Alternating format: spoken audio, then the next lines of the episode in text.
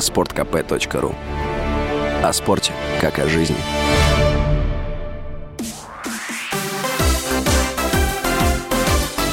Новости спорта.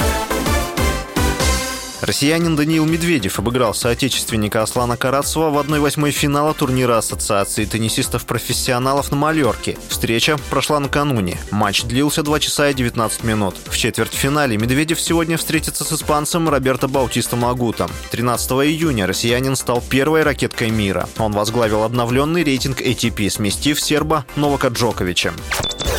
Мужскую и женскую сборные России предварительно допустили до участия в командном чемпионате мира по настольному теннису. Об этом сообщается на сайте Международной Федерации по данному виду спорта. Команды включены в состав участников турнира, но решение еще может поменяться. Окончательно судьба россиян прояснится на ближайшем заседании исполкома Федерации, которое пройдет с 26 по 27 июля. Командный чемпионат мира начнется 30 октября и продлится до 9 ноября в китайском городе Чэнду. Российские спортсмены ни разу в истории не входили входили в число призеров соревнований.